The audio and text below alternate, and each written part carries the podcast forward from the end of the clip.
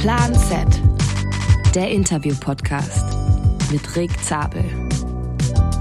It's Rick, baby. Herzlich willkommen zu einer neuen Folge Plan Z. Ich freue mich sehr über den heutigen Gast. Herzlich willkommen, Big Money. Herzlich willkommen, Florian Monreal. Hi Rick, grüße dich. Danke für die Einladung. Moni, du bist der Teamchef, Teammanager vom Team Lotto Kernhaus. Ähm, ich würde jetzt mal so aus meiner Warte sagen, auf jeden Fall eins der Top-Conti-Teams aus Deutschland, wenn nicht das Top-Conti-Team in Deutschland. Und ähm, ich freue mich sehr, dass du der Einladung gefolgt bist. Äh, ich würde mich freuen, wenn wir in der nächsten Stunde so ein bisschen über ja, die, die Conti-Szene, da beginnt ja die Saison jetzt. Also, äh, wenn ich sage Conti-Szene, das ist die, die dritte Liga im Radsport, glaube ich, so kann man es so sagen. Ähm, und ich glaube, es gibt viele spannende Themen, über die wir reden können. Es gibt kein Pro-Conti-Team in Deutschland. Ähm, über die Nachwuchsentwicklung, vielleicht auch ein bisschen über den Verband, wie euch da geholfen wird, über die Rennen, was so alles ansteht, was so deine Tätigkeiten sind. Also mehr als genug Themenfelder, wo wir uns so ein bisschen durch, äh, ja, wie sagt man, durchhangeln. Und ähm, bevor wir aber loslegen, würde ich einmal gerne natürlich die ganz klassische Schnellfragerunde beginnen. Sehr gerne. Damit die Hörerinnen und Hörer dich auch kennenlernen. Das Ganze, wie gewohnt, wird immer gesponsert von Breitling. Also jetzt geht's ab, die Schnellfragerunde. Moni, wie alt bist du? Ich bin 36. Was machst du beruflich? Beruflich bin ich, hauptberuflich bin ich bei Lotto Rheinland-Pfalz angestellt, die auch Hauptsponsor bei mir im Team sind. Und ähm, ja, man kann auch sagen, ich habe zwei Hauptjobs, einmal bei Lotto und einmal beim Team Lotto Kernhaus als Teammanager und Mädchen für alles. Wo wohnst du? In Weitersburg, am schönen Mittelrhein in der Nähe von Koblenz. Sehr schön. Digital oder analog? Digital. Sonnenaufgang oder Sonnenuntergang? Aufgang. Süß oder herzhaft? Herzhaft. Emotional oder rational? Emotional. Stadt oder Land? Land. Bier oder Wein? Wein. Zukunft oder Vergangenheit? Zukunft. Kaffee oder Tee? Kaffee. Langschläfer oder Frühaufsteher? Frühaufsteher. Scheibe oder Felgenbremse? Mittlerweile Scheibe. Tubeless oder mit Schlauch? Tubeless. Carbon oder Stahl? Carbon. Carbon oder Alu? Auch wieder Carbon. Rennrad oder Gravelrad? E-Bike. Aero oder leicht? Aero. Bahn oder Cross? Bahn. Bikepacking oder Rad äh, oder Urlaub ohne Rad? Urlaub ohne Rad. Schönste Region, in der du jemals Rad gefahren bist? Boah, schönste Region, wo ich jemals Rad gefahren bin.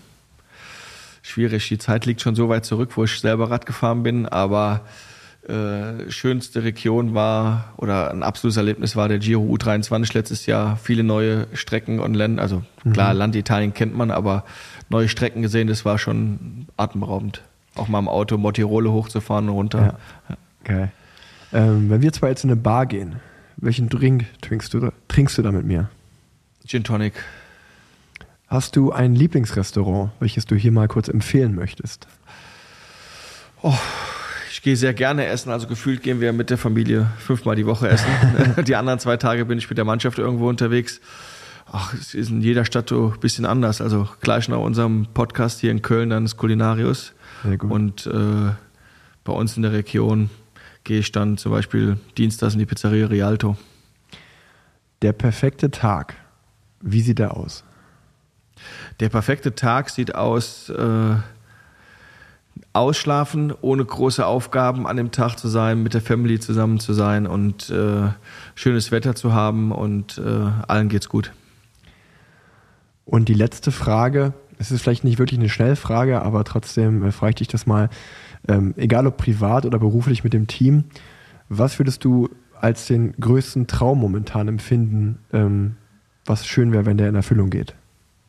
Ja, Traum ist natürlich äh, beruflich äh, mit Team aufzusteigen.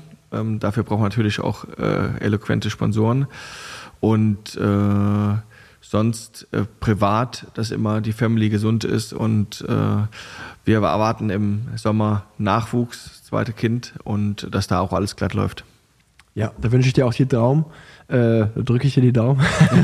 und ähm, das war die Schnellfragerunde, gesponsert von Breitling. Vielen, vielen Dank. Äh, ich hoffe, die Hörerinnen und Hörer konnten dich jetzt ein bisschen besser kennenlernen. Ich glaube, wir zwei kennen uns seit, äh, ja, mittlerweile auch mehr als zehn Jahren schon. Ähm, damals bist du selber noch für dein eigenes Team gefahren, sozusagen als Spielertrainer. Sozusagen, ja. Und äh, ich bin äh, damals bei Rabobank äh, von den Junioren hochgekommen, äh, zwei Jahre auch äh, für Rabobank äh, in der dritten Division gefahren des Radsports und auf jeden Fall oft gegeneinander in verschiedensten Rennen in Holland, Belgien ähm, haben wir da noch die Lenker aneinander geklatscht und die Ellbogen, äh, sag ich mal. Aber nur am Anfang des Rennens. Dann Anfang, äh, warst du dann nachher vorne raus sozusagen. Ja, das Äh, waren noch die guten Zeiten. Da, da konnte ich noch vorne rausfahren damals. Das hat sich mittlerweile auch ein bisschen geändert.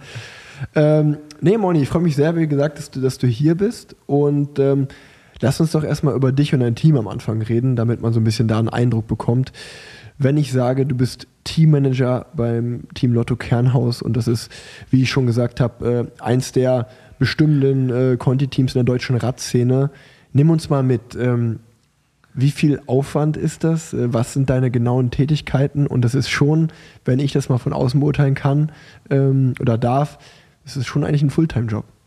Ja, das kann man so sagen. Also es ist eigentlich ein Fulltime-Job und da muss ich auch großen Dank an, an meine Familie richten, die mich da äh, unterstützen, weil ich habe auch eigentlich einen Fulltime-Job bei Lotto Rheinland-Pfalz in Koblenz und äh, das beides unter einen Hut zu kriegen, geht nur mit, mit einer Familie, die einen da auch unterstützt. Auf einer Seite äh, meine Frau und auf der anderen Seite meine Eltern und ähm, dass das alles so klappt überhaupt. Aber ja, ich bin da Mädchen für alles. Also ich kümmere mich von äh, A bis Z um alles, von der Hotelbuchung angefangen, ähm, über Material, über Sponsoren. Äh, das läuft alles über mich sozusagen. Dann äh, welche Rennen wir fahren. Klar haben wir da auch äh, tatkräftige, habe ich tatkräftige Unterstützung auch.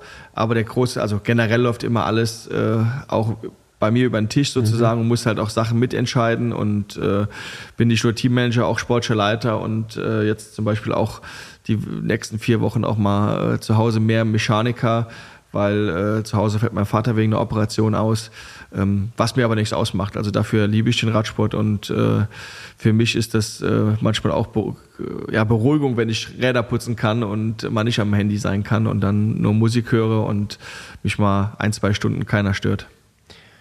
Ähm, wie viele Rennen, wie viele Renntage habt ihr im Jahr? Boah, gute Frage, aber ich glaube, wir kommen so roundabout auf 80, 85 äh, Rennen, wenn es nicht sogar noch ein bisschen mehr sind. mit UCI-Rennen. Nation- rein. UCI-Rennen, genau, ja. Und da sind die Höhepunkte sicherlich äh, die Deutschlandtour und äh, die Radbundesliga, schätze ich mal. Was hat die Radbundesliga für einen Stellenwert? Kurze Zwischenfrage. Ja, also für uns natürlich als, als deutsches KT-Team ist eine Radbundesliga schon wichtig, weil viele Sponsoren verbinden auch mit einer Radbundesliga wie mit einer Fußball-Bundesliga. Ja. Deswegen ist es für uns auch dort immer wichtig, äh, am Start zu sein. Wir haben in Rheinland-Pfalz auch zwei Rennen, wo wir auch von, wo Lotto halt auch Sponsor ist, das ist der am Nürburgring, Rad am Ring. Und äh, das erste Bundesliga-Rennen jetzt in gut zweieinhalb Wochen in Schweigen am Deutschen Weintor an der Rheinland-Pfalz, wo Lotto auch Sponsor ist. Deswegen ist es für uns natürlich auch eine wichtige Sache, dort zu fahren.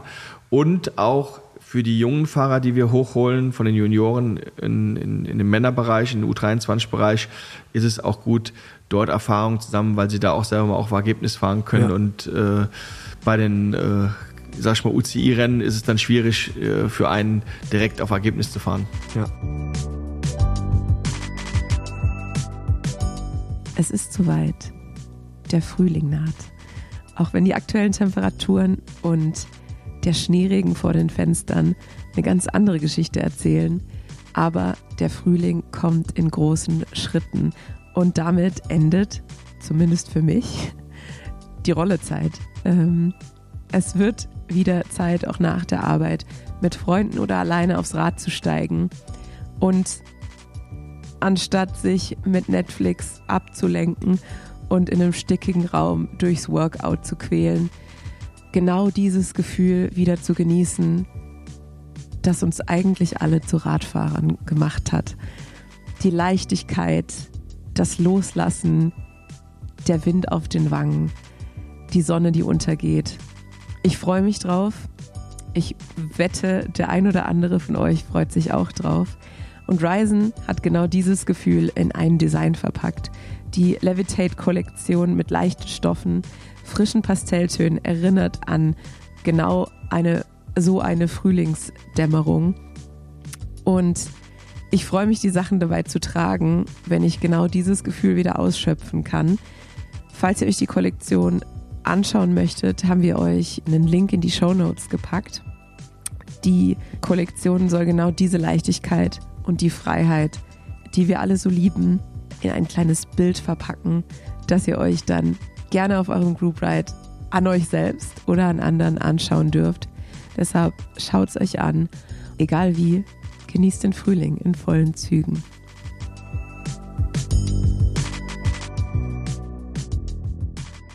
Ähm, die UCI-Rennen, die ihr fahrt, du hast es gerade schon kurz erwähnt, ähm, die, ja, die, die, Höhepunkte da sind äh, die U23-Version des Giro d'Italia, seid ihr gefahren letztes Jahr. Also wirklich äh, Champions League, äh, was den U23-Bereich angeht. Ähm, und natürlich viele, viele Rennen Holland und Belgien, also ein Tagesrennen. Ähm, ich glaube, die Olympiastour, sowas steht ja auch im Kalender, ist auch immer ganz groß, äh, groß angestrichen. Wenn ich mich mal zurückerinnere, ähm, große Rennen damals waren auch so die Tour de Normandie, Tour de Bretagne. Ähm, ja, was, was ist so, was sind eure Höhepunkte, äh, wo du sagst, äh, da sind wir schon stolz dabei zu sein. Äh, da kriegt auch nicht jedes Team eine Einladung. Ähm, nimm uns mal mit. Ja, also äh, wie du schon gesagt hast, Olympiastour, da fahren wir jetzt, äh, die ist ja wiederbelebt worden, ich glaube, es ist das zweite Jahr in Folge jetzt äh, sind wir da unterwegs. Äh, nimmt dies ja nochmal ein bisschen mehr Gestalt an zu der alten Olympiastour vom letzten, äh, von früher, mhm. wo wir beide noch aktiv ja. waren. Ähm, ich glaube, hat auch Dylan van Baale damals ja, gewonnen, ja, äh, mit dir auch im Team gewesen. Mhm. Ähm, jetzt ganz lustig, der hat ja wo er Omlop gewonnen hat. Genau vor zehn Jahren hat er Stern van Zwolle gewonnen, wo wir letzte Woche waren. Äh, war ich auch ja. dabei, ich glaube du auch. Ich ja. war, glaube ich, 36. oder sowas. Also kann man wenigstens mal sagen, wir waren mit dem Omlop-Sieger mal unterwegs. Nein, aber äh, Giro Italia war letztendlich ein absolutes Highlight für uns. Äh, dazu sind wir Lüttich-Bastogne Lüttich U23 mhm. gefahren. Ähm, jetzt für die Nachwuchsrennen Paris Tour U23, was auch ein, ein wichtiger äh, Baustein in unserem Rennkalender ist. Aber dieses Jahr haben wir auch noch eine super Einladung gekriegt zu dem letzten oder die letzten beiden äh, Einladungen, die wir noch brauchten in unserem Rennkalender für ein perfektes U23-Programm ist einmal Gent-Wevelgem, was ja. dieses Jahr zum ersten Mal nicht Nations Cup Ach, ist, cool. wo, das wusste ich gar nicht. Ist ja geil. wo äh, sozusagen Conti-Teams fahren mhm. können. Da haben wir direkt eine Einladung bekommen und äh, wo wir uns, glaube ich, alle riesig ganz drauf freuen. Äh, ist noch nicht bekannt gegeben, also ist jetzt sozusagen äh, die Preview, Prem, Prem, Premiere. Am 7. Mai werden wir bei Paris-Roubaix U23 Ach, fahren. Geil. Und, äh, Glückwunsch. Dankeschön, Dankeschön. Also das wird, äh, denke ich, für alle im Team, die da drauf heiß sind, wirklich ein geiles Ding werden und für uns natürlich auch und zeichnet wieder aus, dass wir auch eine gute Reputation im Ausland haben und da auch äh, mit unseren Devo Team sozusagen da hinkommen und da auch konkurrenzfähig sind. Ja, ich wollte gerade sagen, ich glaube, ähm, ihr habt euch ja wirklich auch in den letzten Jahren äh, wirklich einen Namen gemacht, äh, was jetzt daraus resultiert, dass ihr die Einladung ähm, dazu bekommt. Und ich glaube auch mal, um die Hörerinnen und Hörer mitzunehmen, Ihr müsst euch das so vorstellen, dass natürlich ähm, die Junioren des Landes äh, sich natürlich umschauen und sich denken, okay, bei welchem Team würde ich vielleicht im U23-Bereich gerne fahren, weil der U23-Bereich ist immer noch, würde ich sagen, außer für die Supertalente, die das direkt überspringen, aber für den Normalfall ist die U23-Klasse ähm, die Klasse, bei der man sich für die Profis empfiehlt. Und ähm, dann ist es, glaube ich, schon, wenn man dann in eurem Team fahren darf, ist es schon ein großes Privileg. Da muss man schon ein bisschen was geleistet haben in der Juniorenklasse, sich mit Erfolgen ja empfehlen. Und wenn man dann bei euch fahren darf, äh, dann hat man eben die Chance, bei diesen großen U23-Rennen zu starten, um sich dann wiederum für die Profiklasse vielleicht zu empfehlen. Ähm, das mal kurz zur Erklärung. Also es hat schon einen sehr, sehr großen Stellenwert, weil natürlich die Profiteams äh, jeglicher, jegliche oder jedes Profiteam schaut sich die Ergebnisse von einem Gent Wevelgem an, von einem Giro d'Italia 23, von Paris-Roubaix. Und ähm, da werden die Talente dann oder die Fahrer, die sich empfehlen, die empfehlen sich da einfach für einen Profivertrag. Von daher ist es wirklich ähm, was ganz Besonderes, bei den Rennen dabei zu sein, weil wahrscheinlich werden da 40, 50 äh, Conti-Teams eine Einladung stellen und am Ende kriegen 20 dann äh, das Go. Also das ist nicht so, dass man das mal so eben geschenkt bekommt. Das mal kurz äh, zur Einordnung. Ähm, wie viel, wie sieht euer Team dieses Jahr aus? Wie viel habt ihr nur U23-Fahrer? Habt ihr auch ältere Fahrer? Wie viele Fahrer habt ihr überhaupt? Mm, wir haben dieses Jahr 15 Fahrer. Davon sind elf Fahrer U23, viel ältere haben wir dabei. Ähm, ich finde die Mischung immer ganz gut oder gerade auch bei den Nicht-U23-Rennen, wie jetzt letzte Woche beim Stern von Zwolle, äh, haben wir da mit, mit Joshua Huppertz einen erfahrenen Mann im Rennen, mhm. der die Rennen alle kennt, der zehn Jahre jetzt schon im Team ist und äh, da auch ein Leistungsträger ist und der kann auch die jungen Fahrer ranführen. Ja. Das ist, finde ich, ganz, ganz wichtig, dass die auch äh, bei den außerhalb der U23-Rennen da auch lernen im Rennen und das dann vielleicht auch schnellstmöglich dann in den reinen U23-Rennen auch ab, äh, abliefern können und dann auch äh, das wieder an den nächsten Fahrer weitervermitteln können. Also deswegen machen wir immer so ein Mischkonzept, dass wir immer so maximal vier Ältere haben und das haben wir jetzt wieder und ja, vier, ähm, äh, elf U23-Fahrer, davon sind zwei Ausländer mit dabei, ja. mit einem Esten und einem äh, Luxemburger. Okay. Ja, wenn wir, du hast es gerade kurz angesprochen, ähm, ich möchte einmal auch äh, kurz erwähnen, Yoshi Huppert, äh, ich bin ja auch ist eigentlich, ich glaube, ein Jahrgang unter mir, aber in den Nachwuchsklassen schon immer zusammengefahren und ähm, ich gönne es dir natürlich sehr, dass du so einen Erfahrenen bei dir im Team hast, dass der die Jungen anlernen kann, aber für, ja, Joshua Huppert ist für mich ein Fahrer, da finde ich es persönlich sehr schade oder kann auch teilweise nicht verstehen, dass da nicht mal ein höherklassiges Angebot gekommen ist, weil der Junge hätte es auf jeden Fall verdient gehabt, auch mal äh, bei, den, bei den Profis äh, seine Chance zu bekommen und äh, die Luft zu schnuppern, weil das Talent hat er auf jeden Fall, aber ja, leider ist es äh, nicht jedem gewährt, sagen wir es mal so. Aber äh, trotzdem auch großen Respekt dafür, dass er ähm, dann auch bei dir jedes Jahr aufs Neue sein Bestes gibt und auch immer wieder, also ich sehe den jedes Jahr wieder und denke mir, ja, immer noch fit, der Junge, fährt immer noch gut. Ähm, ja, der ist, er lebt auch äh, total professionell, er ja. lebt da wie ein Vollprofi, muss man ganz ehrlich sagen, und äh, will auch immer Top-Leistung bringen. Ja. Ähm, ich finde es selber schade, dass er da nicht den äh, Sprung geschafft hat, aber man soll nie, nie sagen. Vielleicht äh, äh, wird es ja auch dieses Jahr was. Also ja. man soll seinen, äh, seinem Traum nicht äh, verstreichen. Und ja, ich hoffe, dass das packen kann, aber. Ähm, ich glaube, Alexander Krieger ist ja zum Beispiel ein gutes genau, Beispiel. Genau, Alexander Krieger ist auch relativ spät äh, Profi geworden. Deswegen, also äh, man muss zur richtigen Zeit am richtigen Ort sein. So und äh, von daher denke ich. Glück auch oft haben. Vielleicht ein bisschen auch die Leute kennen ähm, das kommt natürlich auch mal dazu, das darf man auch nicht vergessen. Ähm, aber lass uns ein bisschen bei deinem Team bleiben. Ähm, wenn ich das über die letzten Jahre verfolgt habe, ähm, ist es ja wirklich auch für mich zumindest gefühlt von Jahr zu Jahr immer professioneller geworden. Also ihr habt ein sehr professionelles Auftreten, äh, da, da, legst du ja auch viel Wert drauf, so wie, ich weiß. Also das fängt beim Trikotdesign an, das fängt bei den Teamsponsoren an, dass ihr konkurrenzfähiges Material habt. Ihr fahrt ja Simplon-Räder, äh, wenn das immer noch der Fall ist. Ähm, das sieht auch wirklich nach einem sehr konkurrenzfähigen Rad aus, sieht sehr schnell aus, muss ich sagen. Äh, abgespaced cool. Und ähm, ja, ihr, ihr habt äh, einen Camper, ihr habt Teamautos, also ihr, ihr legt wirklich viel Wert auf professionelles Auftreten und dass es auch den Fahrern ähm, ja, gut geht. Ähm, wie, erzähl mal so ein bisschen von der Flotte, was, am Material? Was, ja, was also, braucht ihr so? Ähm, das war mein erster Gedanke, wo ich das Team vor zehn Jahren, also wir sind dieses Jahr in der zehnten Saison, äh, gegründet habe. Ähm, war es für mich Anfang an klar, wir müssen direkt auch auftreten wie, wie die großen Teams, die also wir wollen genauso aussehen. Also es ja. fängt an, wenn man auf dem Podium steht für die Mannschaftspräsentation, äh, dass alle den gleichen Freizeitschuh anhaben als Beispiel und alle die gleiche Basecap anhaben. Also das sind so Kleinigkeiten, aber auch, dass alle Autos gleich foliert sind und dass das alles einheitlich ist. Und auch bei den Rädern. Jetzt muss man sagen, wir sind jetzt seit sechs Jahren schon mit Simplon unterwegs mhm. und ähm, da ist wirklich alles einheitlich. Also haben wir vom Laufrad über den Reifen, über das Lenkerband, über den K-Edge-Halter, ja. ist alles gleich, über den Radcomputer. Also das war immer mein Bestreben und das haben wir eigentlich seit wir mit Simplon zusammenarbeiten, seit 2017, ähm, haben wir da alles, äh, alles gleich für jeden Fahrer. Jeder Fahrer ist auch bei uns mit äh, drei Straßenrädern ausgestattet. Krass. Äh, also ein Rad zu Hause fürs Training mhm. Äh, und dann zwei Räder bei uns äh, sozusagen im Servicekurs im Heimischen, ein Rennrad, also ein Einsatzrad und ein Ersatzrad noch. Seit dieser Saison sind auch alle Räder mit Powermeter, also Trainingsersatzrad ja, und Einsatzrad. Zusatz, zusätzlich kommt noch ein Zeitverrad, was auch noch ein Powermeter hat, also weil wie viele Powermeter wir mittlerweile im Team haben, also es ist schon eine Menge. Aber es gehört auch alles dazu, um eine Infrastruktur für ein Fahrrad zu stellen, die die halt auch das bringt, dass sie halt auch beim internationalen Radrennen erfolgreich sein können. Ja. Und äh, jetzt fragt sich einer, vielleicht der hier zuhört, warum braucht ein U23-Fahrer schon drei Fahrräder? Äh, ja, um das Reisen einfacher zu machen, um vielleicht ein bisschen weniger Stress zu haben in der Woche, das Fahrrad noch putzen zu müssen. Der kann einfach mit dem Zug oder irgendwo mit dem Auto hinkommen, um dann halt zwei andere Räder da zu haben, die identisch sind. Äh, das sind ganz kleine Faktoren, die halt nachher auch ausmachen, ob ich gewinnen kann oder nicht gewinnen kann.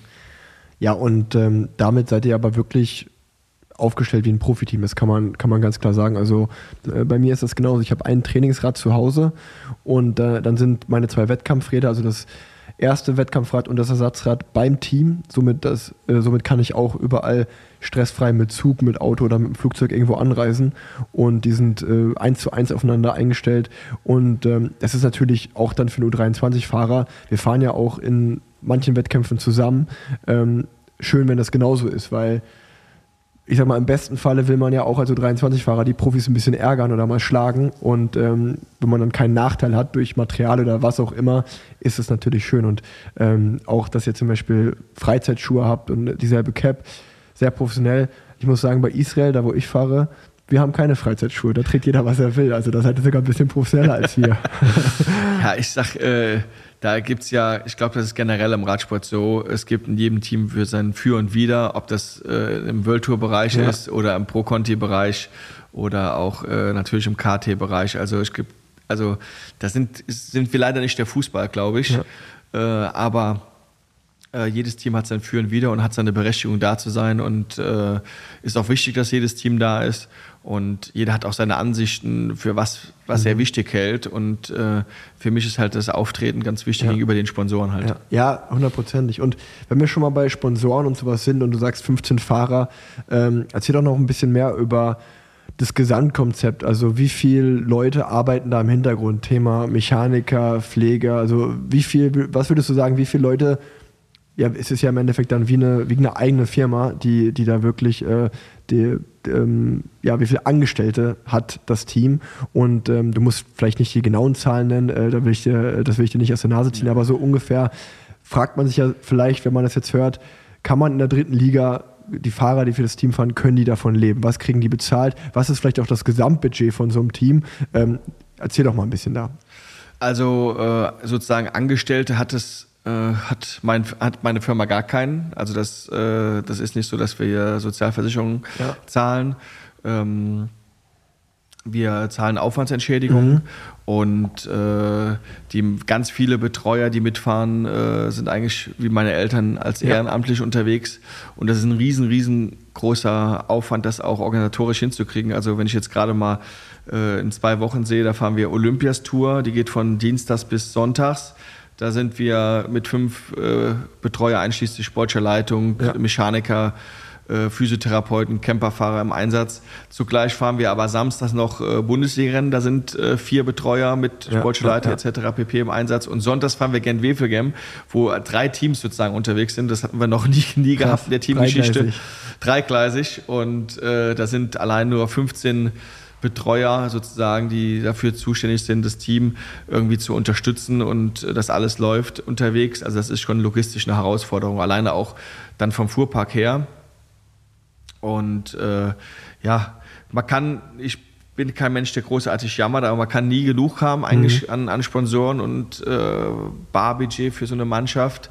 Äh, materialtechnisch sind wir super ausgestattet. Also was wir da äh, ja. den Fahrern bieten können, wie eben schon gesagt, mit drei Simplon äh, Straßenräder mit äh, alle mit UTK DI2 zwölffach und Carbonlaufräder en masse von Shimano. Also das muss man ganz ehrlich sagen. Ja. Aber äh, gerne, wenn einer zuhört, kann sich gerne bereit erklären, noch als Sponsor aktiv zu werden beim Team Lotto Kernhaus.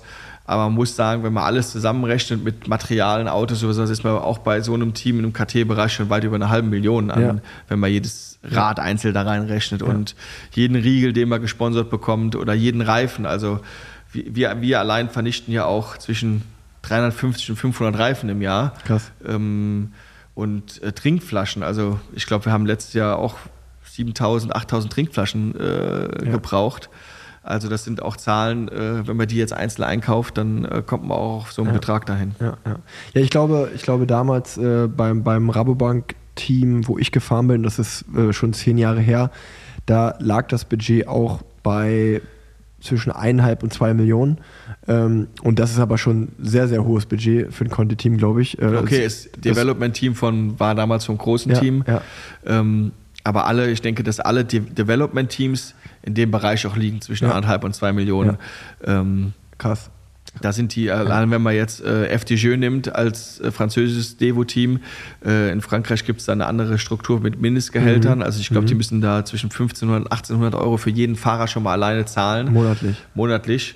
Ähm, und das liegt äh, normalerweise bei 250 Euro von der UCI vorgegeben. Ja. Aber in Frankreich hat das äh, Land halt die Hoheit und da kriegt jeder KT-Fahrer, glaube ich, 1800 Euro Ja, monatlich. Ja. Deswegen haben die auch eine ziemlich starke KT-Szene. Also da lohnt sich für manche lieber KT-Profi zu sein, als statt äh, irgendwo normal arbeiten zu gehen.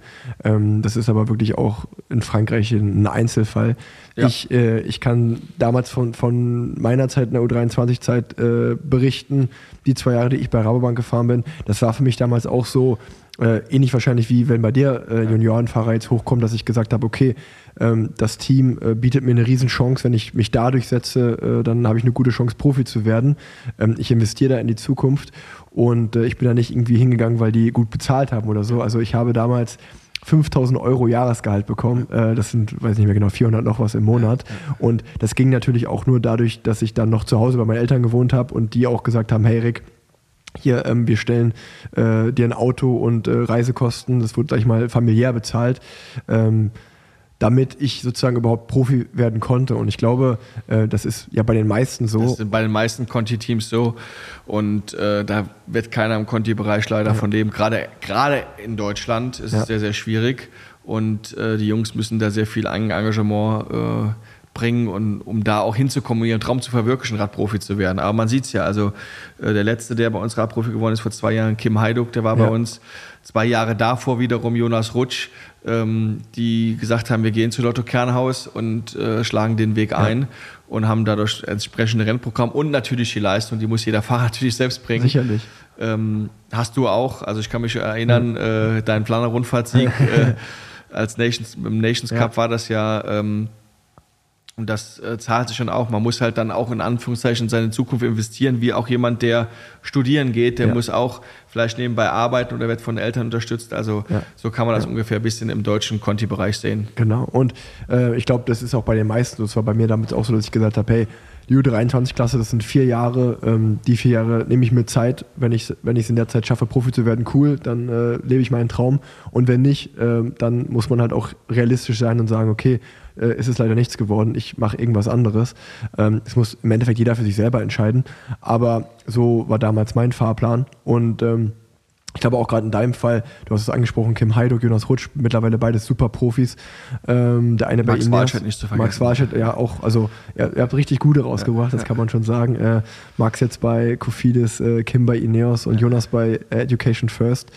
Ähm, und weil wir gerade auch nochmal so das, den Hintergrund angesprochen haben, dich und deine Eltern und äh, auch das ganze Stuff, äh, vieles passiert da ehrenamtlich äh, und ich glaube, das ist auch so ein bisschen, äh, wo man sich dann ähm, auch wenn man ein bisschen älter ist und rückblickend darauf zurückschaut, wo man sich denkt, eigentlich krass so, dass halt, äh, wenn man dann, wenn man dann die Person ist, die es in dem Profibereich schafft, ähm, kann man schon sehr vielen Personen dann auch dankbar sein, die einen unterstützt haben. Also äh, natürlich muss man die Leistung erstmal selber bringen, das ist keine Frage, aber die Unterstützung, also dass das Rad ordentlich eingestellt war, dass man irgendwie die Beine gut massiert bekommen hat und die Flasche zur richtigen Zeit bekommen hat, das sind ja so viele kleine Dinge, die da, die da auch eine entscheidende Rolle Das wird spielen. immer schlimmer, sag ich mal. Ja. Also jetzt alleine mit der äh, Verpflegung, wo du sagst, die Flasche zum richtigen Zeitpunkt. Also wo ich angefangen habe, zweit, äh, 2014 die erste Saison, äh, ja, da hat man Powerbar in der Flasche drin gehabt Ja. und hat sich keine Gedanken drum gemacht, wie viel Carbs da drin sind.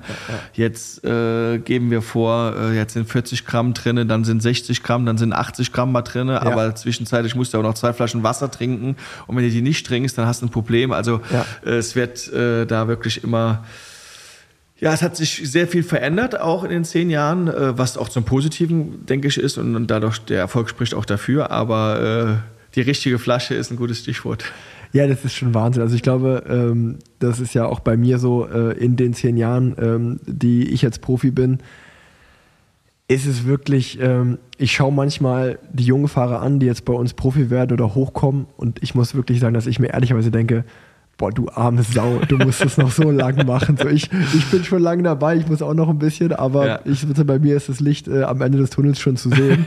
Und ähm, ja, es ist, es ist ja wirklich äh, krass, äh, wie du sagst, wir sind ja beide damals vor zehn Jahren noch äh, oder zwölf Jahren zusammengefahren. Und wie der Radsport da war, äh, für mich persönlich ehrlicherweise schöner, weil es ein bisschen mehr Spaß gemacht hat und es alles noch ein bisschen lockerer war.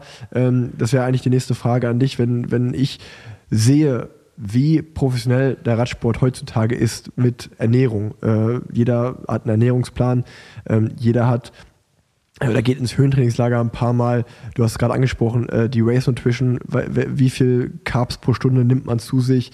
Da hat jeder einen genauen Plan, Trainingsplan, Wattmessgerät. Da kommt so viel zusammen, ähm, was auch, ja, sicherlich muss man auch psychisch stark sein, um das auszuhalten und äh, das wirklich professionell durchzuziehen. Ähm, ja, wie, wie ist das im U23-Bereich? Weil ich bin ja genau einer dieser Profis, würde ich sagen, die, als ich Profi geworden bin, war es noch so, hey, äh, wenn du mal 30 bist, dann kommt deine Zeit, acker mal erstmal ein bisschen als Junger und dann, äh, dann, dann kommen deine goldenen Jahre irgendwann. Ähm, und da hat sich das in den zehn Jahren eigentlich komplett gedreht, dass jetzt, wo ich in diesen sogenannten goldenen Jahren bin, kommen die Jungen eigentlich hoch, Ja. weil die halt schon als 13, 14, 15-Jährige mit dem Powermeter trainiert haben und ähm, ja, die drücken halt einfach nach. Die sind, äh, der Radsport hat sich insofern verändert, dass es irgendwie nicht mehr diese Sportart ist, wo man ab 30 richtig performt und dann bis 38 fahren kann, sondern Ja. ich würde sagen, ehrlicherweise glaube ich, hören die meisten jetzt so mit 35 vielleicht schon auf Ja. und die, die Top-Jahre liegen irgendwie von 18, 19, 20 bis 25 so gefühlt. Ähm, wie nimmst du das wahr?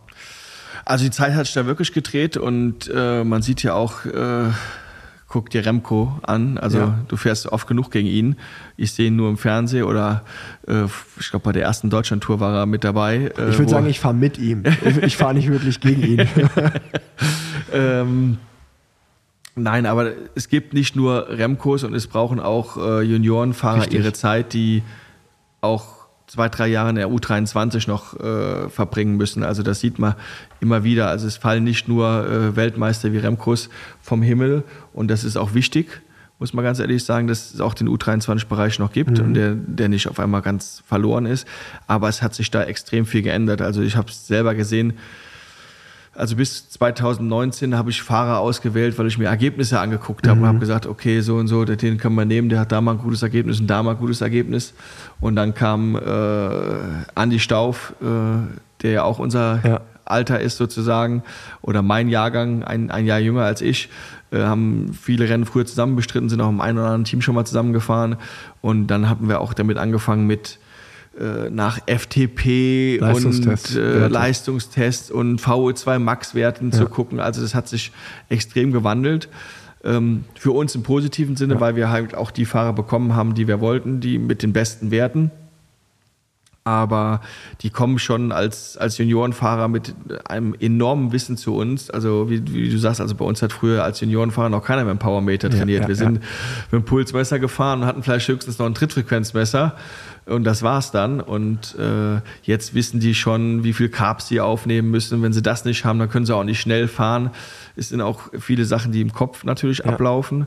Und selbst wir haben da schon in unserem Bereich jetzt einen Mindcoach, der den krass. Fahrern äh, hilft, wenn sie da Probleme haben, wenn sie da im Kopf eigentlich zerbrechen, aber Was eigentlich alles normal ist, ja. Ja.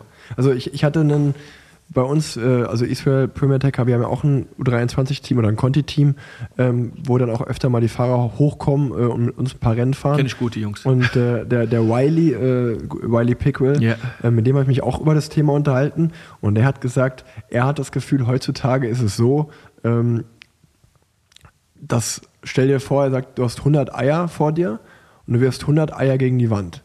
Er sagt, 99 zerbrechen und eins bleibt, eins zerbricht nicht. Und das ist dann ein Supertalent. Das ist dann Remco Evenepoel als Beispiel, Ja, der hochkommt. Und er sagt deswegen, also ähm, deswegen finde ich gerade die Zeiten spannend, weil du sagst, äh, oder man, man, man, man kennt es ja, äh, es gibt ja die, die Beispiele, die diesen U23-Bereich direkt überspringen. Quinn Simmons, Remco Evenepoel jetzt schon ein paar Mal genannt, äh, die direkt Profis werden. Aber ich glaube. Kian Uttebrooks, aber ich glaube, es ist schon wichtig, dass man da noch ganz klar weiß, das ist schon noch die Ausnahme von der Regel und das ist nicht der Normalfall. Also als Gegenbeispiel kann man ja so jemand wie, ich finde Nils Polet ist ein gutes Beispiel, Ja. der für mich ein Spätentwickler war, wo ich vielleicht bis zu U17 oder selbst noch zu U19 nicht gedacht hätte, der wird Profi und der ja dann einfach in sieben Meilenschritten ab der U23 äh, wirklich äh, zu den Profis gekommen ist und dann selbst in, der, in den Profijahren sich noch wahnsinnig weiterentwickelt hat. Ähm, also es gibt auch diese Gegenbeispiele und ähm, ich weiß auch, dass zum Beispiel in der Zeit, wo ich damals Profi geworden bin, Du hast Andi Stauf gerade angesprochen, der ja bei, bei meiner Agentur oder bei der Agentur, bei der ich auch bin, Causa Sports Marketing, ähm, also sozusagen äh, eine Agentur, die junge Fahrer managt, um Profi zu werden oder halt äh, Fahrer, die schon Profi sind, äh, versucht, dass sie weiter auch Profi bleiben. Ähm, früher war es so, wenn die angefragt haben, dann war das so, oh krass, cool, eine Agentur fragt an. Ähm, das ist ja voll die Hilfe, jetzt Profi zu werden. Und heutzutage gibt es zehn Agenturen, die sich um die Talente streiten, so ungefähr. Ja, ja. Äh, oder wo man dann als Agentur vorsprechen muss, warum man dann die richtige Agentur für diesen Fahrer wäre. Ja. Also es ist schon verrückt, äh, sich geändert, wie, sich, wie sich das geändert hat. Aber umso wichtiger, äh, dass es Teams wie eures gibt, die halt ähm, die Normalfälle, sage ich mal, oder den normalen Weg auch noch gehen wollen. Äh, das heißt, von der Juniorenklasse in die U23 und sich dann halt ein, zwei, drei Jahre Zeit nehmen, um dann Profi zu werden. Ähm, Finde ich ganz, ganz witzig. Äh, wichtig, nicht wichtig. witzig. Finde ich ganz, ganz wichtig. Ja, weil es, es gibt halt nicht nur die Wundertalente und es brauch, brauchen Leute und das gibt es bei uns auch. Dann denkst du, okay, du hast jetzt einen, der passt von den Werten her äh, und siehst den gar nicht als Siegsfahrer und ja. im Winter hat er sich aber so mordsmäßig entwickelt und geht in sein drittes Jahr und gewinnt auf einmal UCI-Rennen, den du im Winter noch gar nicht als Siegfahrer auf dem Schirm hattest. Aber er brauchte halt zwei komplette Jahre ja. in der U23, um dann im dritten Jahr auch Radrennen zu gewinnen. Also äh, das ist eigentlich auch ganz schön, dass man so einen Werdegang mit den Jungs dann zeigen kann, dass es auch immer möglich ist und dass da jeder sein Ziel auch erreichen kann, wenn er dann wirklich hart kämpft und dafür alles tut. Werbung ich bin schon in die Klassikersaison gestartet. Kürne Brüssel Kürne und den Grand Prix Samin habe ich schon in den Beinen und ich sag's euch so wie es ist, es war eisig kalt. Sonnig, aber sehr, sehr kalt.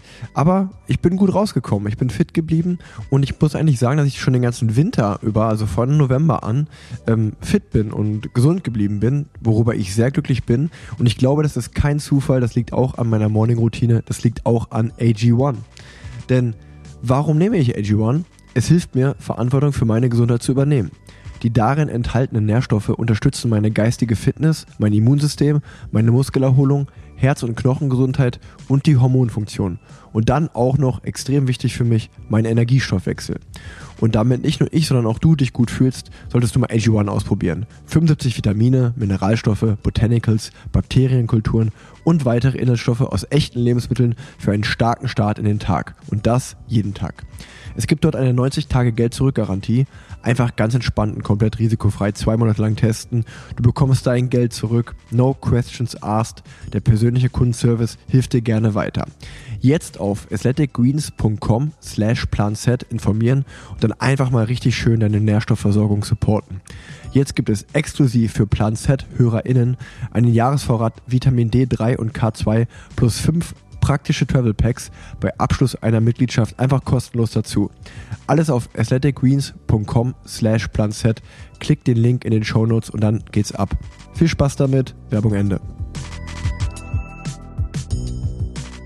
Ich glaube, wir haben jetzt einen ganz guten Eindruck bekommen, äh, wie das bei euch abläuft. Lass uns mal allgemein äh, in die Conti-Szene äh, in Deutschland schauen. Du hast es gesagt, ihr seid schon ins Der von Zwolle letztes Wochenende gefahren. Also die Saison geht bei euch gerade los. Ich glaube, ein paar Teams sind schon in Kroatien unterwegs gewesen. Ähm, wie blickst du auf dieses Jahr voraus? Also wie viel, fangen wir mal so an, wie viele Conti-Teams gibt es denn überhaupt dieses Jahr in Deutschland? Wie viele Conti-Teams gibt es? Jetzt muss ich zählen. Also wir fangen an mit äh, Saris Ruvi Sauerland, dann haben wir P&S Benotti, dann haben wir Santik Vibatec, dann haben wir Maloja Pushbikers, dann haben wir das Team Bike Aid. Oswald Radnet. Oswald Radnet sind sechs, wir sind sieben. Und Metropol Stork oder Stork okay, Metropol. Ja, stimmt, sind, die sind neu jetzt auch sind, dabei. Äh, sind acht, äh, acht Conti-Teams. Ja. Ähm, Downer ist jetzt letzte Woche irgendwie bekannt geworden, kein Lizenz, wäre das ah, neunte, okay. neunte KT-Team in Deutschland gewesen. Ähm, da haben wir eigentlich eine ganz gute äh, ja. KT-Landschaft, muss man sagen, in Deutschland, wo die, wo die Fahrer die Chance haben, äh, unterzukommen, um auch sich international zu beweisen, auch Rennen wie rund um Köln zu fahren oder Münsterland Giro ja. ähm, und Deutschland Tour. Ähm, das sind auf jeden Fall, haben haben wir viele Plätze in Deutschland, aber halt der Nachwuchs äh, ist halt auch nicht so breit leider aufgestellt. Also da hat man auch wieder leider, wie in jeder anderen Sport, auch, auch Corona gemerkt, mhm. dass da der Nachwuchs auch viel weggebrochen ist. Okay. Also ähm, über Nachwuchs können wir gleich noch äh, mehr ins Detail gehen. Ähm, es gibt also acht Conti-Teams in Deutschland. Ähm, wie viel wie viel Wildcards hat die Deutschland-Tour? Zwei oder drei, ne? Drei. Drei Stück. Also das ist dann auch so, ich mal, das Ziel dieser acht Teams, dass man ja. bei den drei dabei ist, die die Deutschlandtour fahren können. Du hast gesagt, äh, Münsterland Giro rund um Köln sind auch Rennen, wo ihr teilnehmen dürft. Ja. Ähm, Frankfurt und Hamburg ja leider nicht, weil es World Tour Status hat. Ähm, aber genau, und dann, ähm, das, ich meine, das sind so, ich sag jetzt mal, Köln, Hamburg, Deutschland-Tour sind dann die deutschen Höhepunkte, ja. plus natürlich die Radbundesliga, ja. wo ihr euch dann so ein bisschen bettelt und ähm, wo ja ihr eure Renntage dann im Endeffekt sammelt. Und ähm, Jetzt, äh, ach genau, ein Punkt habe ich noch vergessen, der ist ja ganz wichtig auch. Ähm, ich habe letztes Jahr eine Pressemitteilung geredet, äh, geredet, gelesen, gelesen. dass äh, euer Team und das Team Tirol, wenn ich richtig bin, ja, auch genau. fürs Team Bora Hans Grohe jetzt sozusagen Scouting-Nachwuchsteams seid. Genau, so sieht es aus. Also äh, Bora hat ja ein eigenes Juniorenteam, das Team Auto Eder, wo dann auch äh, Kian Utebrooks und ja. Äh, Luis Lörs äh, raus entstanden ist, muss ich immer aufpassen. Luis und Leslie sind ja Brüder und Leslie ist bei mir im Team, äh, Lürs. und ähm, die hatten zwei Fahrer hochgeholt, direkt in den World Tour Bereich. Aber es sind, wie gesagt, nicht alle die Remkos und Kians ja. dieser Welt. Äh, und haben gemerkt, sie müssten vielleicht auch nochmal eine Zwischenstation haben. Und da haben sie mit Tirol und äh, uns einen Partner gefunden, wo die Fahrer sozusagen ein, zwei Jahre geparkt werden können, auch vielleicht drei Jahre, wenn, der, wenn ja. jemand die Zeit braucht. Und ähm, da haben wir eine Kooperation mit, mit Bora, wo wir dann halt aus dem Auto-EDA-Team äh, Fahrer kriegen, die raus sind aus dem Juniorenbereich. Und da haben wir jetzt dieses Jahr mit dem äh, Romit Pajur als Esten und Mathieu Kockelmann, einen Luxemburger, ja. dazu bekommen, die uns da äh, ja, verstärken werden, hoffentlich, und, äh, und äh, ihren Sprung auch machen werden. Ja. Also ich glaube, man kann das ja so zusammenfassen, dass äh, ich glaube, da Bora einen sehr schlauen Move gemacht hat äh, mit einem österreichischen Team und mit eurem Team in Deutschland, ähm, dass sozusagen die Talente, die man selber im Juniorenteam schon hat und ausgebildet hat, dass man die ähm, ja dann in weitere Teams, die mit dem Team Bora in Verbindung sind, ähm, dort fahren lässt, um halt die Entwicklung weiter genauest zu beobachten, um sie dann entweder, ja, oder im besten Falle selber ins Profiteam dann nach einer gewissen Zeit hochzuziehen, weil sonst natürlich, äh, ich glaube, bis, bis dato einfach viele Talente verloren gegangen sind, die ja. vielleicht im Juniorenbereich bei Bora gefahren sind und die sind dann im U23-Bereich für andere Teams gefahren und dann natürlich auch einfach zu anderen Profiteams gegangen und somit hat man halt, glaube ich, einen ganz ähm, schlauen Move gemacht, um diese Entwicklung einfach noch enger zu beobachten und auch ein bisschen mehr in Kontakt zu bleiben mit den Fahrern. Ähm, und natürlich auch für eure äh, oder für dich und für das Team Tirol natürlich nochmal so ein, würde ich sagen, von außen zumindest nochmal so ein kleines extra Bonbon, was man dann den Nachwuchsfahrern anbieten kann, zu sagen, ey, wir haben eigentlich einen guten Draht zum Team Bora, wenn du eine gute, Saison fährst, dann haben wir dann direkten Kontakt, dich vielleicht da unterzubringen. Das ist auf jeden Fall so. Wir haben ja auch äh, jetzt im Teamtrainingslager war ein Coach von Bora mit dabei, ja.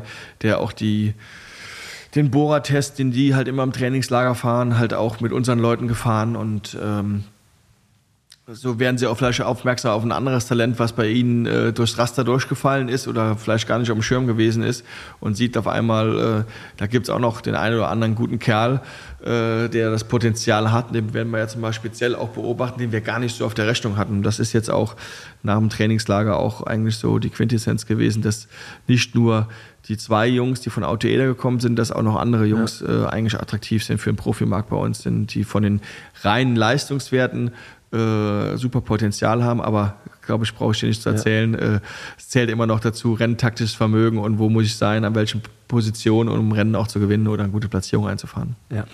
Ähm, ja, hundertprozentig. Es wird leider weniger, also die Aerobik wird immer wichtiger und das, was ich so ein bisschen gut kann, wird immer weniger gebraucht. da muss man auch ehrlich sein. Aber ähm, nee, das stimmt schon, was du sagst. Und ich würde sagen, um die Supertalente, über die wir jetzt gerade schon geredet haben, also ähm, also oder die, die oberen fünf bis zehn Prozent, ja. die dann vielleicht beim Team Auto Eda fahren, dann auch in euer Team kommen, um die mache ich mir wenig Sorgen. Aber du hast es gerade schon angesprochen, Thema Nachwuchs, die breitere Masse, das kannst du besser einschätzen als ich. Wenn wir sagen, wir haben acht Conti-Teams in Deutschland, ähm, wie viel, wie viel Talente sind denn überhaupt da? Also reden wir davon 20, 30, 50, die in der Junioren-Bundesliga fahren und man sagt, oder sind das 100 oder 200? Äh, du weißt es besser.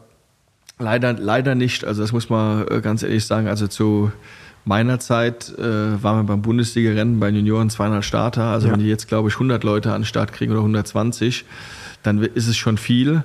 Und äh, die Talente sind leider nicht mehr so breit gefächert, wie, wie es damals war. Also wenn ich damals zurückdenke, äh, meine Zeit anfangs U23 gab es noch äh, Thüringer Energy Team oder Köstritzer, wo ja gefühlt alle Profis, die jetzt noch Ja. aktiv sind, fast hergekommen sind. Also André Greipel, äh, Wagner, äh, boah, Toni Martin, äh, ich kann John hier- Degenkolb, Degenkolb, Kittel, Kittel, genau. äh, Schillinger, also alle, die waren dort.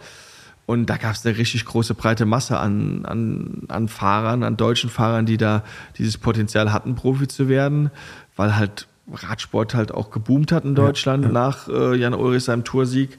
Und das ist jetzt leider so ein bisschen abgeflaut und jetzt mittlerweile auch wegen Corona natürlich auch, es war nichts möglich, es waren keine Wettkämpfe und wie willst du ein Kind äh, bei der Leine halten oder beim Spaß halten, wenn es äh, zwei Jahre keine richtigen Wettkämpfe fahren kann und Richtig. sagen und zum Training animieren kann, wenn es nicht den Lebensunterhalt damit verdient. Und ich glaube, da sind uns äh, leider, wie auch in anderen Sportarten, viele äh, noch da, weg, da weg, weggebrochen, die jetzt nicht mehr Rad fahren oder auch keine Wettkämpfe fahren wollen. Genau, man sieht ja den Trend im Radsport, wenn wir jetzt davon reden, dass in komplett Deutschland noch 100, 120 Fahrer vielleicht bei einem Bundesliga-Rennen am Start stehen, dann wird das vielleicht in Zukunft äh, in zwei Jahren nur noch 80 sein, in drei, vier Jahren vielleicht nur noch 60. Ähm, das heißt, der Nachwuchs bricht einfach ein bisschen weg. Ähm, und ja, ich habe leider auch keinen Lösungsansatz dafür, ähm, aber wie, wie kriegt man das vielleicht geändert in Zeiten von Gaming und äh, ich weiß nicht, äh, ich bin ja mittlerweile auch schon 30 und nicht mehr äh, bei den äh, up to date, was bei den ähm, oder werde 30 ähm, und bin nicht mehr up to date, was bei den jungen Menschen wirklich angesagt ist, aber ähm, es geht ja nicht nur dem Radsport so, es geht ja allgemein Allen den Sportarten so, dass einfach Nachwuchs nicht mehr so richtig nachkommt.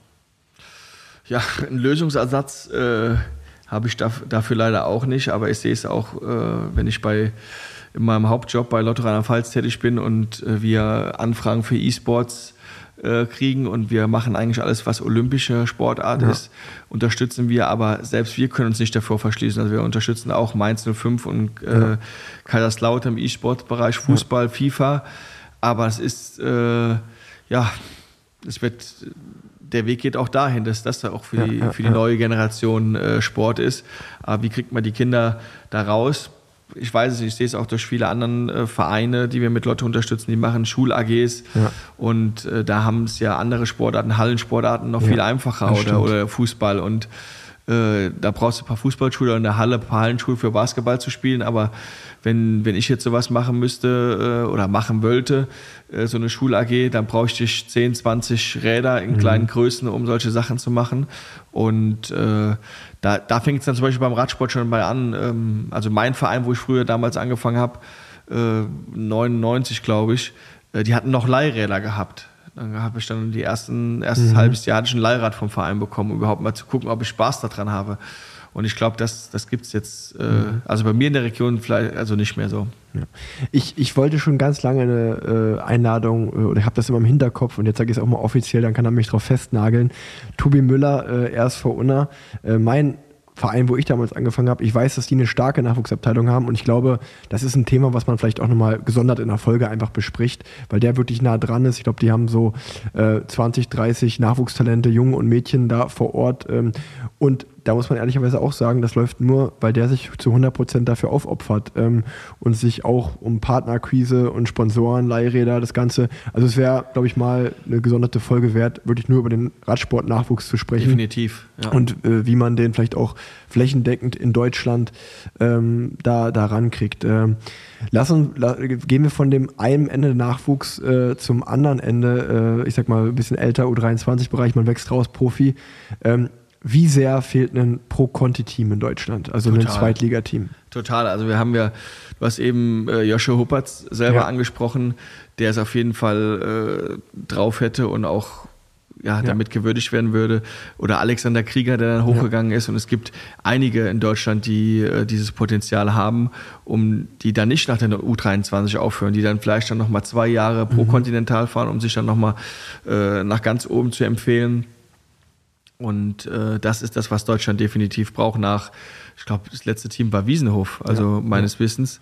Ähm, Und ich verstehe auch einfach, also ich muss wirklich sagen, auch, äh, ich bin ja immer so ein bisschen marketingaffin und aus einer Marketing-Sicht verstehe ich nicht. Verstehe ich du, auch du nicht. Brauchst ja, du brauchst ja nur die Hälfte an Budget zu einem World Tour Team. Okay, wenn, wenn du sagst, okay, wir wollen die Tour de France fahren in den ersten zwei Jahren, okay, da macht ein Pro, Pro, keinen Sinn, also ein Zweitligateam. Aber du schließt ja eine riesen Lücke im deutschen Radsport. Und wenn ich sehe, dass äh, Tudor gibt es jetzt, dann gibt es äh, das Q365-Team. Also selbst die Schweiz kriegt zwei Pro-Conti-Teams dieses Jahr neu, neu an den Start. Ähm, man redet über weniger Budget als bei einem World Tour Team. Man hat aber automatisches Startrecht bei allen deutschen Rennen und wahrscheinlich bei vielen schönen internationalen Rennen, weil deutsche Teams eigentlich immer gerne eingeladen werden. Ähm, man kann sich, glaube ich, das ähm, Uno X-Team als gutes Beispiel nehmen, die sich sagen, wir äh, gehen eigentlich nur auf Skandinavier, auf äh, Norweger, Dänen, Schweden, Finn. Ähm, also wir wollen wirklich den lokalen Sport hier in Skandinavien pushen. Ähm, ich glaube, das Gleiche könntest du ja wirklich auch mit einem deutschen Pro-Conti-Team machen. Dann holst du noch ein paar Schweizer, vielleicht noch Genau. ein paar Österreicher rein, Luxemburger und sagst, wir nehmen den deutschen und den Benelux-Bereich. Ja. Dafür machen wir ein starkes Pro-Conti-Team und du könntest immer diese schöne Geschichte erzählen, hey, natürlich gibt es da vielleicht ein Team Bora Hans Grohe, was in der Weltspitze vorne mitfährt, aber wir sind, wir schließen mit diesem Team genau die Lücke zwischen einer starken Conti-Szene, die wir in Deutschland haben, und einem World Tour, äh, World Tour Vertrag, den, den man da erreichen kann.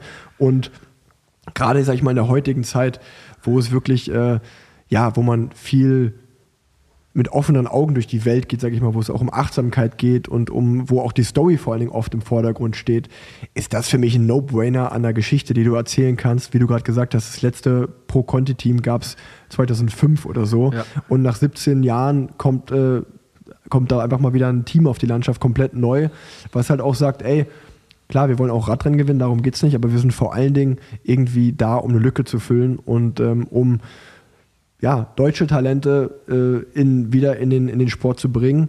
Und ähm, es ist ja nicht ausgeschlossen, dass man nach zwei, drei Jahren pro Conti-Zeit auch World Tour Team wird. Also den, die, die Möglichkeit gibt es ja auch. Also gerade auch in der deutschen Wirtschaft, die ja sehr stark Also ist. die Partner hätten wir also in Deutschland. ja. Also Das, äh, das- es ist leider in Deutschland so, dass der ja der äh, Fußball der König ist und ich sehe es ja selber, auch wenn Mhm. ich bei, bei Lotto bin, dass alle anderen Sportarten riesige Probleme haben. Ja.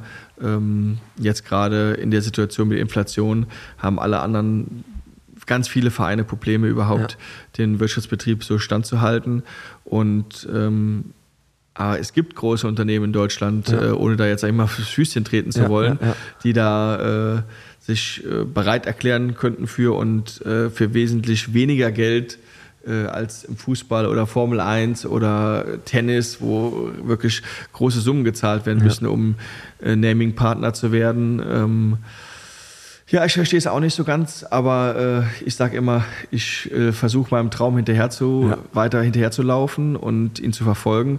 Und irgendwann werde ich an der richtigen Stelle sein, am richtigen Ort, wo der Partner auch da ist, der sagt, hey, äh, Money oder Ja. Florian oder Herr Monreal, wie auch immer, oder Big Money kann er mich auch gerne nennen, äh, sagt, äh, ich mache das mit dir oder mit euch und äh, wir machen ein Pro-Conti-Team. Ich drücke dir die Daumen dafür auf jeden Fall.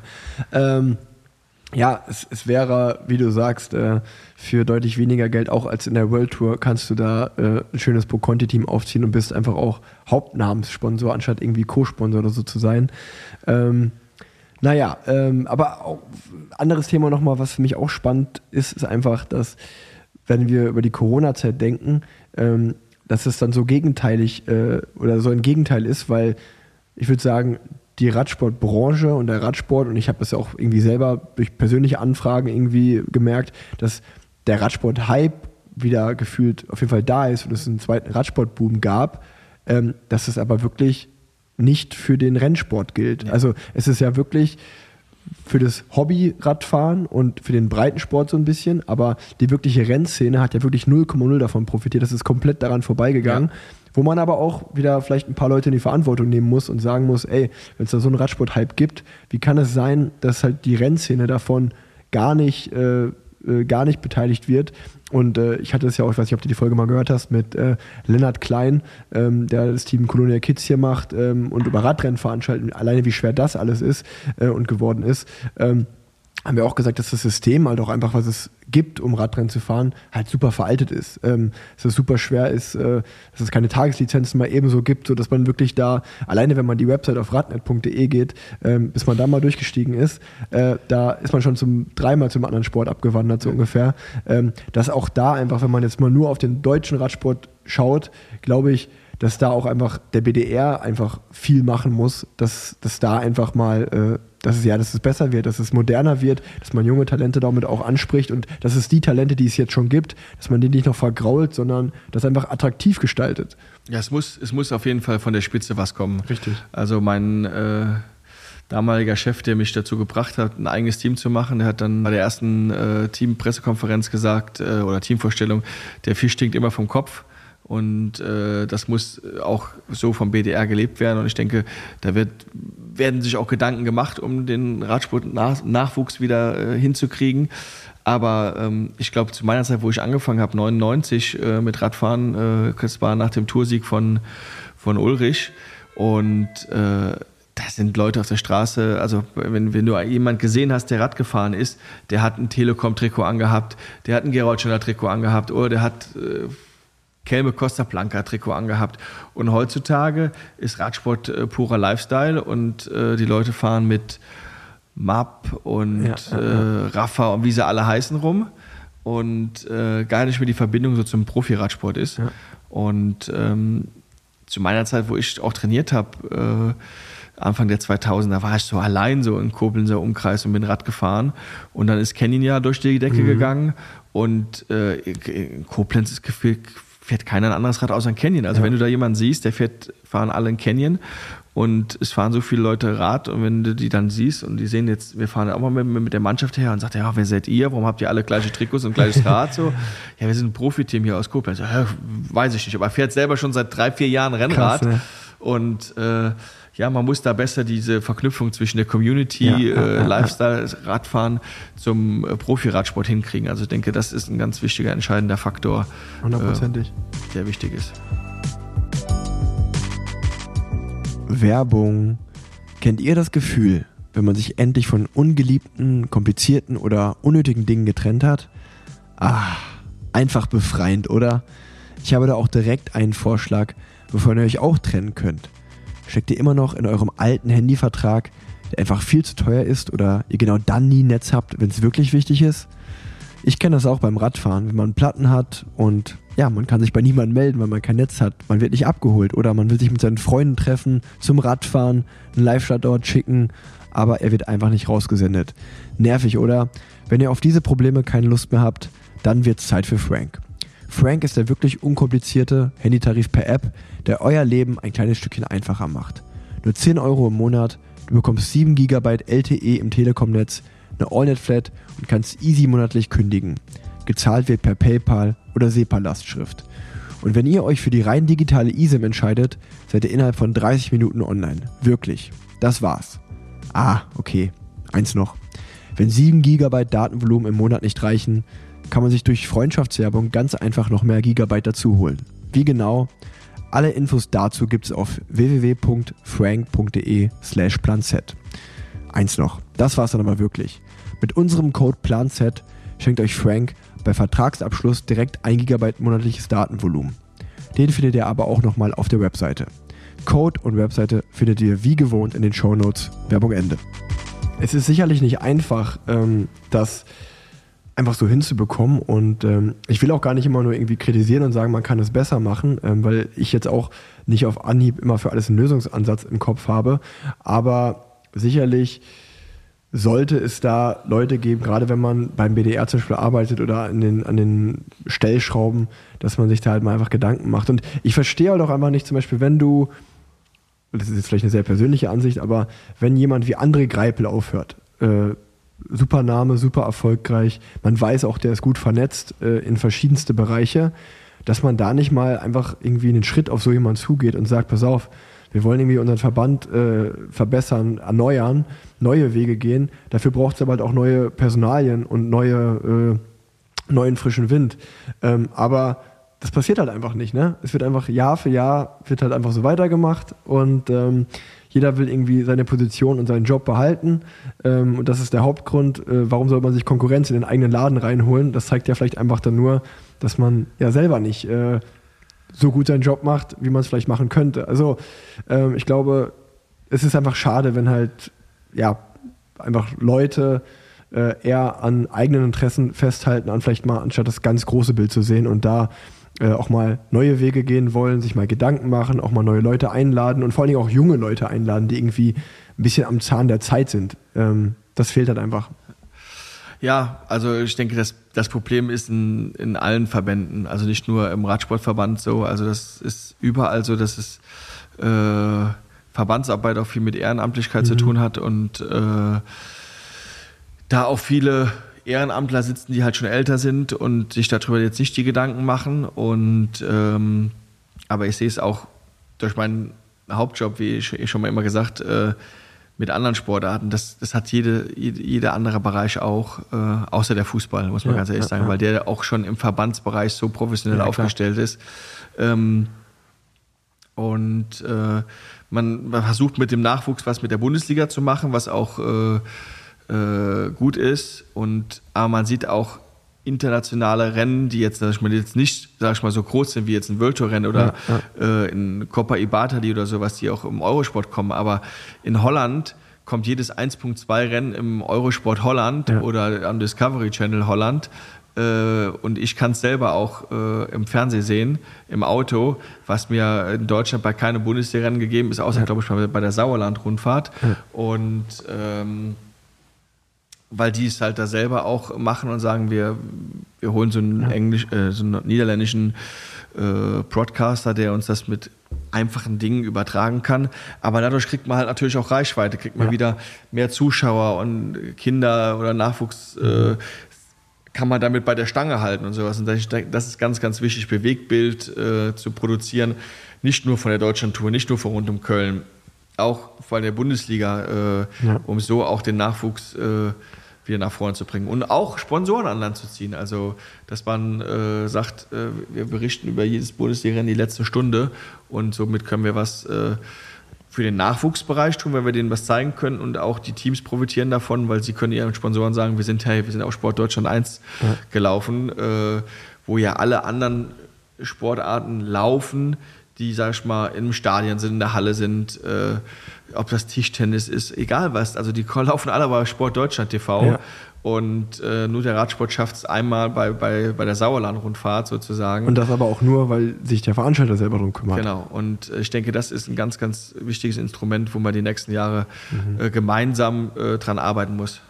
Ja, und äh, das, das, also hundertprozentig äh, ist es so. Und ich glaube auch allgemein die, die Kanäle. Ich meine, man muss jetzt da nicht irgendwie irgendwelche albernen Tänze oder so aufführen, aber ein bisschen mit der Zeit gehen, weißt du, so ein bisschen auch da äh, bei Social Media halt einfach äh, enorm wichtig. Also einfach mal da, ich meine, da sind halt die jungen Leute, weißt du, ähm, da, da halt irgendwie mal ein junges Format äh, machen und äh, Leute vom Sport, junge Leute vom Sport begeistern. Ich meine, auch wenn jetzt hier gerade junge Menschen zuhören, so ähm, probiert Allein einen Podcast aus. Für, einen, genau. für einen Verband. Also ja. die haben ja ein breites Spektrum, also vom Bahnradsport äh, da muss ich ganz ehrlich sagen, da bin ich jetzt vor ein, zwei Monaten erst auf diese Instagram-Seite gestoßen, Track Team Deutschland oder ja, sowas, ja. die ja auch viel mit Schwarz-Weiß-Bildern machen und in die Richtung gehen. Aber die, die produzieren guten Content. Und ich glaube, ja. das ist nur von einem Sportler selber eigentlich so äh, produziert. Ähm, und also es ist überwiegend der Kurzzeitbereich, also um Emma Hinze und mhm. wie sie alle heißen, äh, bin ich nicht ganz so tief drin, aber ähm, das, da, damit kriegt man halt die Jugend und äh, nicht nur, äh, weil man eine Internetseite und hat. Es, und es gibt halt einfach auch so viele schöne Geschichten im Radsport, die es halt wert sind, erzählt zu werden. Ähm, ich glaube, da, das ist der, das ist der, der große Punkt daran und ähm, ja, nochmal, äh, ich will irgendwie gar nicht immer nur draufhauen oder kritisieren oder sonst was, äh, sondern ähm, einfach nur dazu ermutigen, es vielleicht mal jetzt mal endlich besser zu machen, um mal äh, neue Wege zu gehen. Und ich glaube, es gibt genug Menschen da draußen, die auch gerne helfen wollen würden. Man muss halt einfach nur mal äh, auch mal eine Mail schreiben oder mal anfragen oder mal sich zusammensetzen und die Ideen rumspinnen und ein paar auch jüngere Leute daran lassen. Ähm, ich glaube, das wird sehr, sehr viel schon verändern. Ähm, Moni, äh, nochmal auf dich und dein Team zu kommen. Jetzt Saison 2023. Äh, was sind die großen Ziele? Was, was würdest du dir erhoffen? Wieder ein Fahrer zu den Profis zu bekommen? Äh, welche spezielle Rennen zu gewinnen? Also einen Fahrer äh, zu den Profis zu vermitteln oder so auszubilden, dass er genommen wird. Wir, wir vermitteln ihn ja nicht, dafür sind ja die Agenturen ja. Äh, zuständig, wie eben schon genannt. Ähm, aber dass wir mindestens wieder einen hochkriegen. Also haben wir es immer so im Zwei-Jahres-Rhythmus gemacht. Also jetzt ist das zweite Jahr wieder dran und äh, äh vielleicht sind es ja auch mal mehr als ein Fahrer. Und äh, darüber würde ich mich ganz besonders freuen, wenn es mehrere Fahrer schaffen würden. Und äh, wir wollen, wenn der Giro wieder, wieder stattfindet, da natürlich dabei sein. Ja, und letztes Jahr die Deutschlandtour war für uns ein absoluter Traum. Also als KT-Team da die Bergwertung zu gewinnen. Mhm. Äh, klar hat da auch viel dazu gepasst, taktisch mit den anderen Teams. Gewonnen ist gewonnen. Gewonnen ist gewonnen, stimmt. Äh, redet heute auch keiner mehr drüber. Wir ja. wissen nur, dass, oder man weiß nur, dass Jakob Gessner äh, das ja. Bergtrikot gewonnen hat. Äh, das zu wiederholen ist natürlich schwierig, aber äh, nichts ist unmöglich, sage ich immer. Und äh, da, da, wollen wir auch wieder hin. Ja. Und äh, letztes Jahr waren wir nah dran in, bei, in Köln mit dem Top Ten Platz. Josh wird da ja. Elfter. Da ist er nicht weit weg äh, von einem nee. äh, Top 10 oder auch vielleicht mal ein Top 5. Mal schauen. Ähm, wir haben einen super starken Kader und äh, mal gespannt. Wir haben den Paris-Roubaix Zweiten der Junioren, den Romit Pajour, ja. wie er sich bei der, bei der U23 schlägt. Äh, wird natürlich für uns ein komplettes Neuland werden, dieses mhm. Rennen, aber wir haben erfahrene Leute, äh, die uns da unterstützen werden und uns da Tipps geben können, cool. mit was für Luftdrücke wir fahren müssen, etc. Ja. pp. Aber ich glaube, wir werden mit einem großen Aufgebot anreisen müssen, um da gefühlt äh, wie bei, bei den Profis, also wie oft bist du schon Roubaix gefahren? Viermal. Viermal.